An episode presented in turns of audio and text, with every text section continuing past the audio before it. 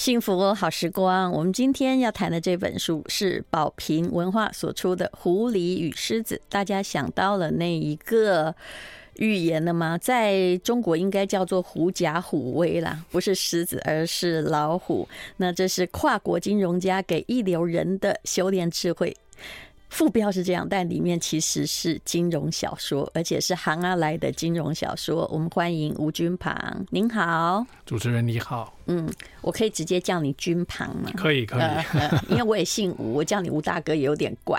哦，不敢当，对对对。好的，那么你的故事里面都有特殊的商业时空背景嘛？我想先谈谈你自己，你到底在哪一些国家担任过金融机构的负责人？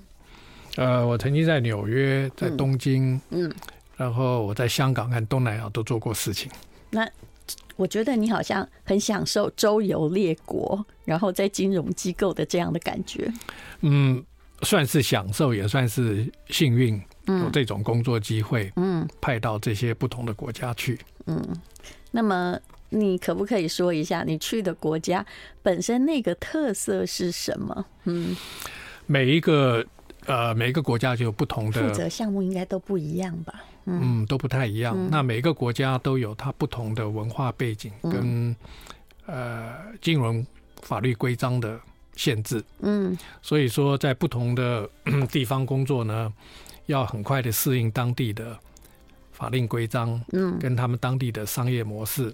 嗯，所以这个是对呃一成不变的金融。事业来讲是一个新的挑战。你算不算走过最多国家的这个金融界人士？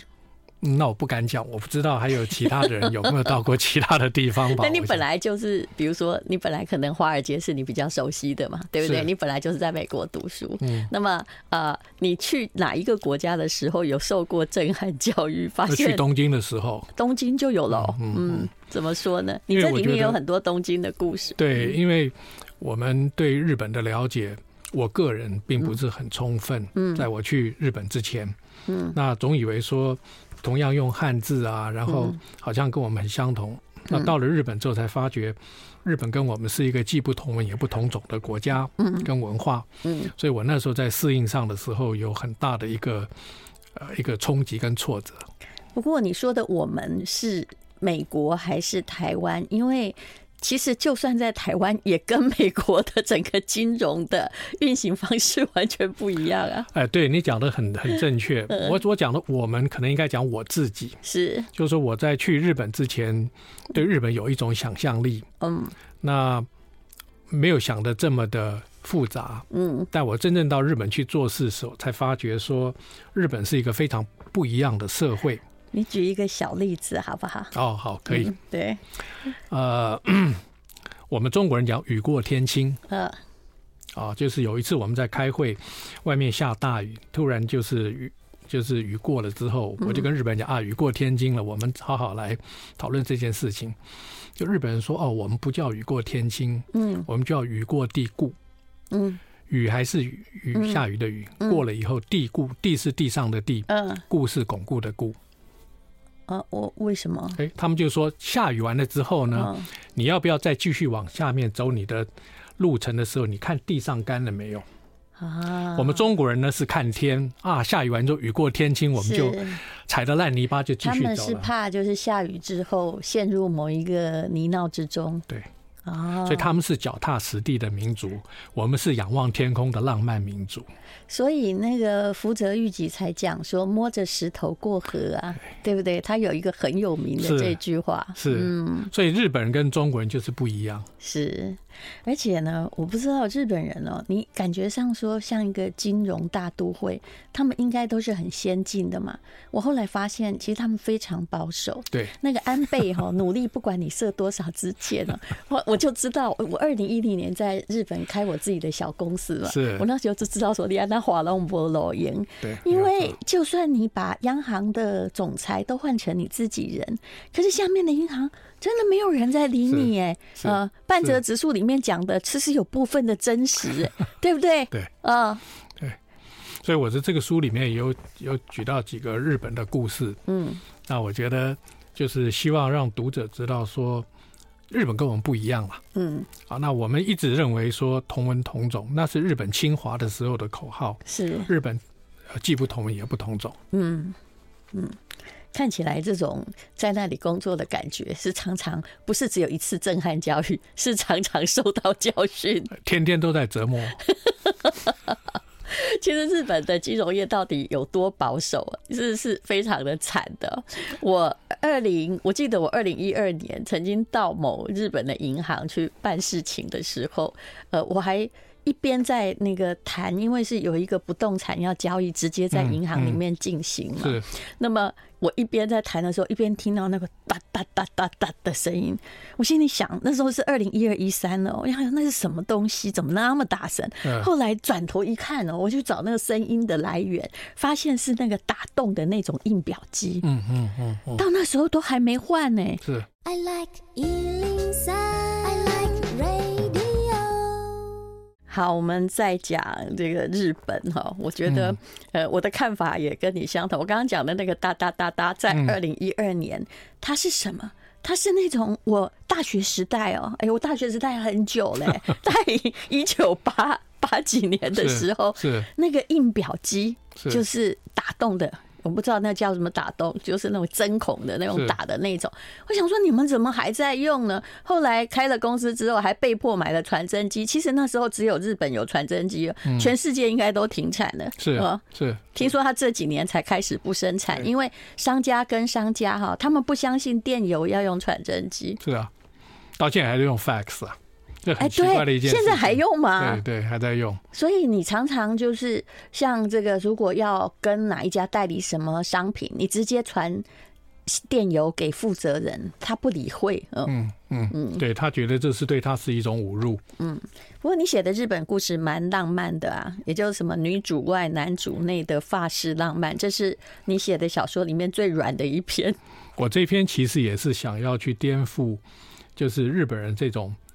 男尊女卑的社会里面，法国人到那边去之后，怎么样颠覆了这个呃这个传统社会价值的观念？嗯，那所以我是故意用这篇来反述日本的这种僵化的这种仪轨跟行为模式。其实你讲的是法国人的浪漫呢，啊，对，这。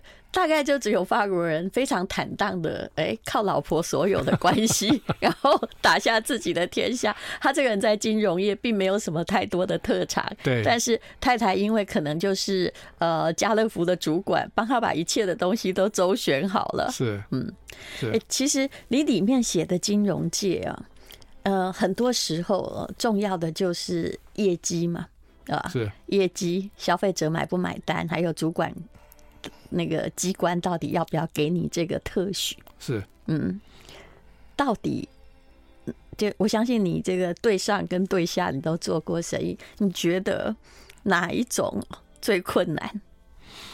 我觉得是上下都很困难。嗯啊，日本如果是对上的话，如果你的上司是日本人的话，嗯，你就准备被他欺负到死；如果你的属下是日本人的话，你就准备他跟你抗争到底。啊，因为我觉得，呃，日本刚不是说他们上面希望下面乖乖的，那为什么下面要抗争到底？因为我的出发点，因为我不是日本人呐。啊，啊，因为我觉得我们想要让读者知道的就是，呃，你不是日本人，跟你是不是日本人是完全两回事情。嗯嗯，我们是该警，我们是外人。嗯，啊，那所以外人呢，呃，如果你今天有一个日本老板，他把你当成是外人的时候，他会对你怎么样？的一种严苛的要求，嗯，跟说你今天是外国人，刚好有一个日本属下，嗯，他会对你怎么样的不驯服？你各举个例子好了啊，我觉得很简单的讲啊，比如说我以前有一个日本属下，嗯，那他们日本属下呢，他要认一个老板，嗯，他是从同乡同学。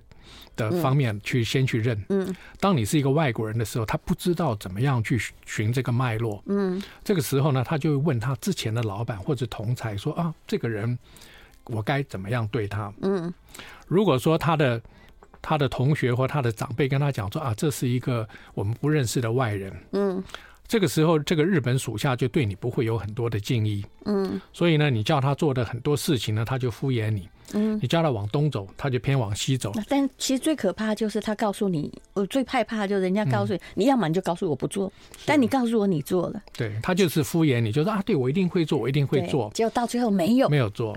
嗯，然后他笑笑的跟你讲，我做不了，他就是跟你这样子来，而且那时候可能已经关头已至，对不对？错失了很多良机。那日本人就是干这种事情。我曾经讲个笑话，我说你跟日本人讲外面有一棵树，嗯，人家讲那个树在外面没有用，你要把他的头浸在玻璃上面，说你跟我复诵十遍外面有一棵树。啊，他如果真的讲了十遍，或许他真正相信外面有一棵树，真的管日本人很难。那我觉得日本人是亚洲比较骄傲的民族，嗯，他觉得日本以外的亚洲人都不如他，嗯，所以说你要有一个日本属下的话呢，你要怎么样啊让他信服你？一定要有很强烈的专业的知识，是要有非常强烈的人交社交的手腕，嗯，然后让这个日本人信服你。而且要告诉他付钱的人很大，这是我的经验。哎，对，日本日本其实是蛮蛮势利。他的没弹性到什么地步？我就记得听众朋友听过我讲一个故事，因为我们做的行业不同嘛。是。那我曾经在整修一个老宅，哦。那我自己去看的时候，我就觉得墙壁那个水泥灰灰的不好看，我就站在你就可以想象你小时候的家里，右边有一堵墙，院子外面左边有一堵墙，于是我就指着那个右边的墙，我说这个墙涂上白色的吧。然后我认为我传达的非常清楚，大概等大概三个月过后，我还有空去的时候，我发现右边的墙涂上了白色，左边没有。嗯，他说你只有说右边呢。对，哎，你一点都不惊讶哎？不会，啊我那时候好惊讶哦。你跟我讲一，我就做一，对，不会做到二。他说因为你没有讲到二，是嗯，可是他浪费了三个月的时间。那你就不晓得他是故意的，呃，还是他真是那么笨？我觉得我们公司那个是这么笨，哎，有时候我就发觉这是最大的问题，就是日本人在你面前装笨，哦，然后他就故意害到你，哎，我就这么笨啊！你跟我讲左边的墙，我就不要去做右边的墙啊，就是这么坏，嗯，所以我觉得，呃。中日有很多情节，但是我并不是反日，是。我并不是反日，我觉得日本还是有很多值得我们学习的地方。嗯，啊，那所以我在我的很多故事里面有提到日本的部分，就是希望借由这些小故事，让读者知道说，我们怎么样用一个平常、一个正常、一个健康的心态去面对。主持人刚才问到的问题，而且如果只是写金融机构的某些什么注意事项的话，那么呃可能会变成大家比较不感兴趣。所以你用的是小说写，是的。那谈到小说，我觉得你写小说的架构跟笔法其实是还蛮洗练的。这跟你对文学的乐趣有关系吗？你一直都在金融业，对不对？呃，文学是你的一个梦吗？嗯、我实在不敢讲，我这个是文学啦。嗯，啊，因为我觉得，呃，如果说我是写文学，我是不敢当。嗯，但是呢，有很多人问我这个问题，说：“哎，你在金融界做事，为什么会写故事？”嗯，其实我们从年轻开始做的产业报告、征信报告啊，很多的总体个体经济的报告，事实上。也是在写故事啊，可那个我看过很多，那个真不好看。嗯，呃，所以说要写的好看，让别人看得懂，才是一个比较能吸引读者的方式。对，尤其我看那个报告的时候哦，其实我最怕我在投资上看报告，最怕那个外商银行的报告，因为他们都只写他们有利的啊，对不对？可后来事实相反的，搞不好十之七八了，我不敢说八九。嗯。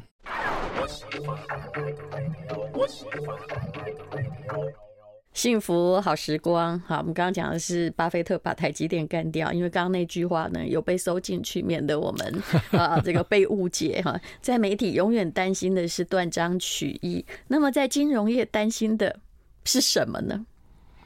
金融业担心的是很多不预期的事情会发生啊。对，那个不预期是指黑天鹅吗？哈，大趋势吗？呃，对不对？对，比如说你做了一件事情。那么，呃，不多久，本来自己觉得一切就很圆满，我的努力应该是 OK 的。结果，哎，那个双子星塔就 这样子 倒了。我觉得你写内幕的时候啊，其实蛮荒凉的。你还真的以为是那个呃，看起来好像是电影，对不对？嗯。可没想到是真的，哎，嗯。我觉得。当时印象很深的是，第一架飞机撞上去的时候，我认为就是小飞机撞到了。嗯，因为我在纽约做过事情。嗯，那么我书里面有写到，你觉得它只是一个小意外？因为那个时候，事实上，在纽约的两条河的旁边，事实上真的很多小飞机飞得比大楼还要低嘛。嗯，所以我觉得会撞上去是不会很困难的事情了，或者不是一个很很。不可思议的事情，那等到第二架飞机撞上去，才知道是恐攻。嗯，其实大家都想不到这有这一招的。是啊，是啊，是啊，这是一个很很很震撼的事情。嗯啊，那所以说。当那个时候我们要募一个新的基金，这个时候就变成一个很可怕的事情发生。大概那几年都没办法做这件事情吧？没有，其实后来，呃，恐攻完之后，嗯，我在故事里面写到的事情是我们马上就去募了一档新的基金。嗯，有没有改变方向跟内容吗？完全没有，完全没有。而且那档基金后来变成募完以后十年之内最好的基金，因为是真的是低档入市嘛。所以你打的就是低档入市嘛？对对对对，就是逢低买入。其实大家都知道逢低买入，但是真的有勇气的人其实也不是很多。还有，我觉得问题就在于低到底有多低？有时候那个更低跟更低，并不是在灾难发生的当下来的，对不对？比如说金融风暴，它并不是在那个第一次爆发的时候它就低了，它后来那个更低更低很久，是要撑得住啊。是。所以我觉得，其实，呃，逢低买入这个东西，什么时候是低点，是相对而言，嗯，是相对而言，是。你永远不可能买在最低点，嗯，也永远不可能卖在最高点，嗯，那相对里面就可以。所以我觉得，呃，在很多金融的这个环境里面，我们要适应的是如何做一个相对的，呃，一个选择。嗯，不是一个绝对的选择，没有绝对的事情。嗯，那么呃，这本书里面呢，其实你与其说它讲的是金融的，就是教你哈，像这个标题一样说要教你有修炼的智慧，不如说里面埋藏着非常多非常多的提醒。对不对？还有人际运作的某某一些在金融界的美角，像你的第一篇就写小声说话，大声笑。是，你里面那个主角其实跟你可能比较类似吧？就是说你本来一直坚持不要应酬，不要应酬，是，但这个规矩好像在日本就被打破了，非去不可。是，那么不要应酬，但是有一个招数，就应酬的时候不得已的时候要怎么样呢？对，因为我觉得。呃，很多人在这种酒会的场合或应酬的场合都是手足无措的，是。因为大家都不认识谁，嗯，然后要脸皮很厚的去跟别人搭讪，嗯，大部分人都不想做这种事情，可是呢，在社交圈又不得不做这种事情，是，所以说我这一篇故事写的小声讲话。大真笑，就是说，其实你凑到对方去说，请问你叫什么名字啊？我叫某某某。哦，原来这个名字，就是在互动中间做一些假笑，假装的热络，别人看起来就觉得你好像很融入这个圈子里面去，事实上就是。人生如戏嘛，其实就是装开心嘛，对吧？装熟戏，不现塞嘛，是是就装熟吧，对不对？对对对 对。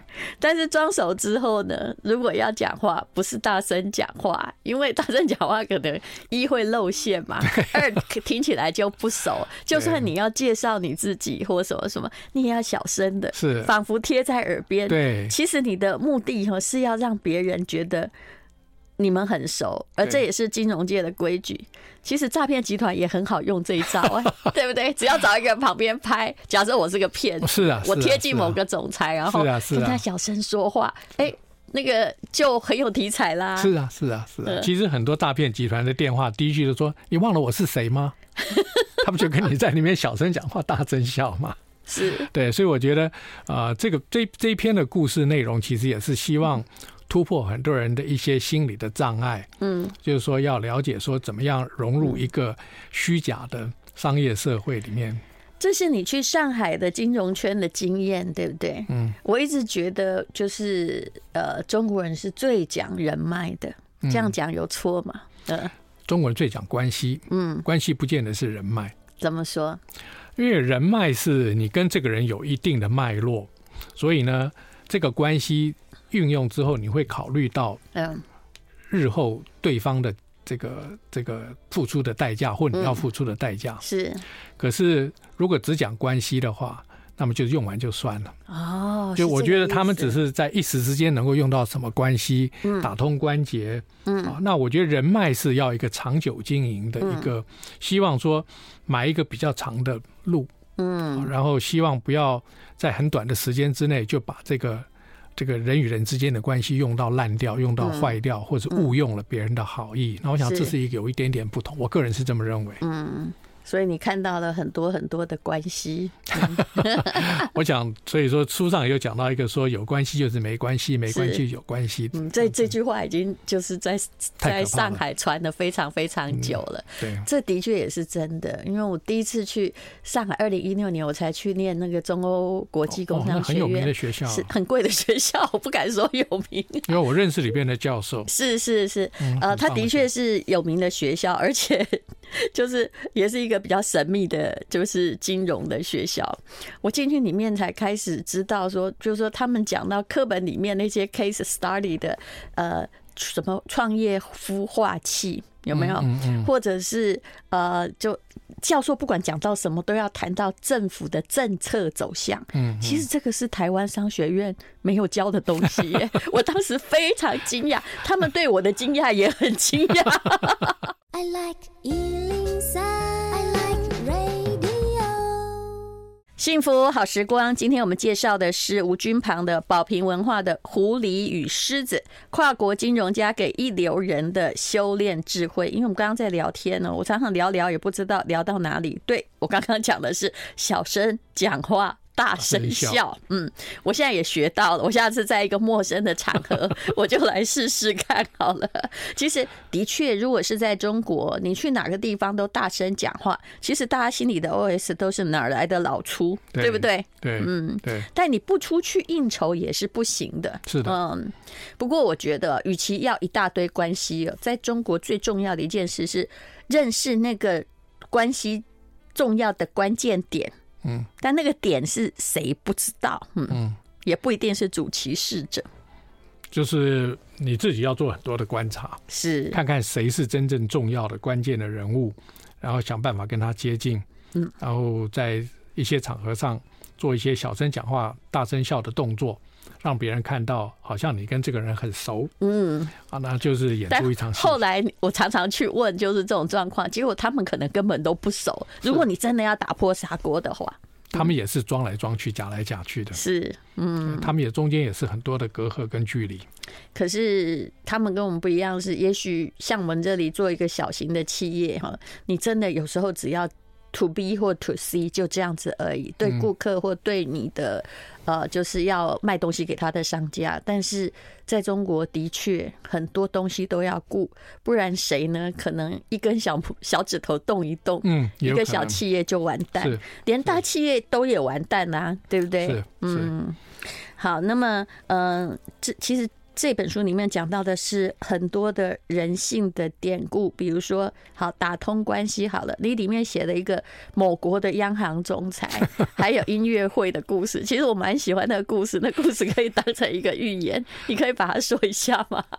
哦，没有，这个里面其实，呃，这个故事的标题是打触动客户那个敏感的神经。嗯，啊，这个里面当然就是说，我们其实我这个故事一个很大的反讽。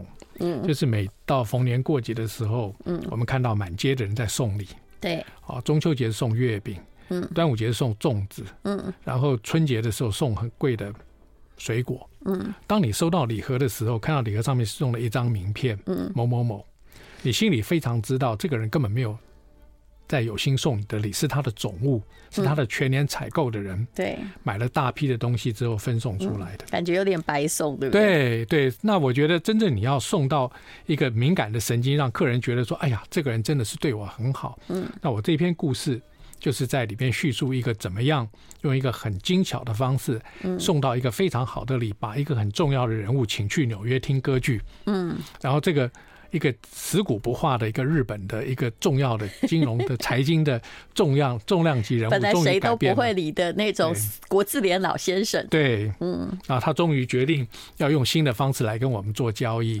那我想这个方式一方面是教阅读的人能够知道说，你要送礼要真的是送在刀口上，而不是说每一年就循着往例。嗯，你接到这个位置的时候，当初的副总、当初的总经理的客户名单，嗯，就交给秘书，一成不变的，是发了一百个月月饼礼盒给客人，送了一百个粽子给客人。我觉得那个是很无聊的事情。我想这篇故事其实一方面是教大家知道如何送礼，嗯，一方面是想要反讽台湾现在送礼的腐烂跟没有诚意。是。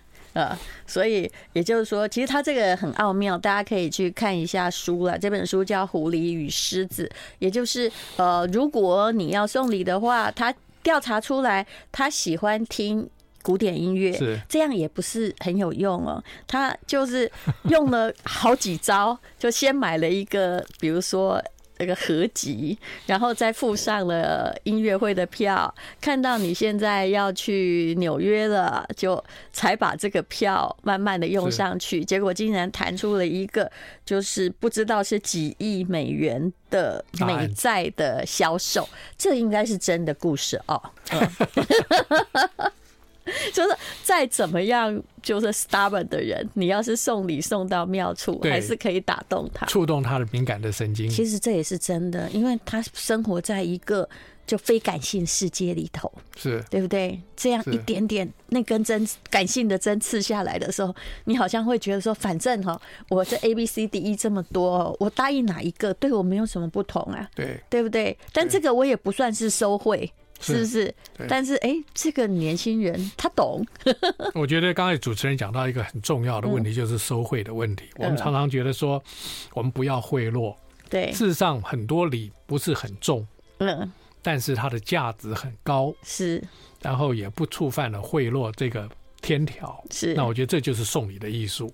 嗯，这个大家可以好好的思考。的确，那个制式化送礼或者是罐头式卡片，我看了也很烦。哦，对，对不对？那你干脆不要送那个卡，对不对？都是用印的，是，然后自己签个名。是，我觉得这没有意思。哦，你也这样觉得哈？对，如果你除非你人生特别没有成就感，对不对？你会觉得说那个那个印刷字，然后再一个签名，他是很重视你。否则一般真的没有意义啊，完全无感。嗯，好。《狐狸与狮子》这本书是宝瓶文化所出版的。那么，嗯，哎，你还没有回答我一个问题：你对文学的爱好是什么时候来的？这是作者吴君庞。嗯嗯，我从小就喜欢看书了，但我不敢讲我自己喜欢文学，因为我觉得真正的文学作品有时候我也看不懂。嗯，那我只是很喜欢阅读。其实我也想跟你讲，很多文学作品我其实也看不懂。虽然我读的也是文学，每个人都有他的所好啊。是是，我觉得对于对于文字，对于这个叙述性的东西啊，对于一些书籍或者是历史性的东西，我很喜欢阅读。嗯啊，那至于文学，我是不敢讲，我真的是，是我对那个实在是真正的纯文学的东西，我是没有办法很充分的能了解或者欣赏。那你现在在做什么？嗯，我现在可以回台湾接受访问。嗯嗯，事实上，我现在还是有参与很多商业上的一些策划的东西，嗯、然后呃，我自己也有做很多的写作的部分。嗯，啊，做一些专栏的写作。嗯，那其实大部分的时间，我是着重在怎么样做一个很好的生活。